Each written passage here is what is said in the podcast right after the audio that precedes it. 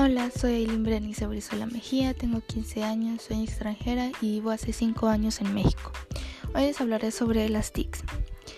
Las TICs, también llamadas tecnologías de, de, la información y la comunicación, son los recursos y herramientas que se utilizan para el proceso, administración y distribución de la información a través de elementos tecnológicos como ordenadores, teléfonos, televisiones, etc. ¿Para qué sirven las TIC? Las TIC principalmente es para facilitar el acceso a la información fácil y rápida en cualquier formato. Esto es posible a través de la inmaterialidad, es decir, de la digitalización de la información para almacenarla en grandes cantidades o tener acceso aún así esté en dispositivos lejanos. El uso de las TIC también ayuda a simplificar las tareas mediante la creación de herramientas que realizan de la manera rápida y precisa muchos procesos y también han transformado la manera, la manera en cómo accedemos a la información y la forma de comunicarnos.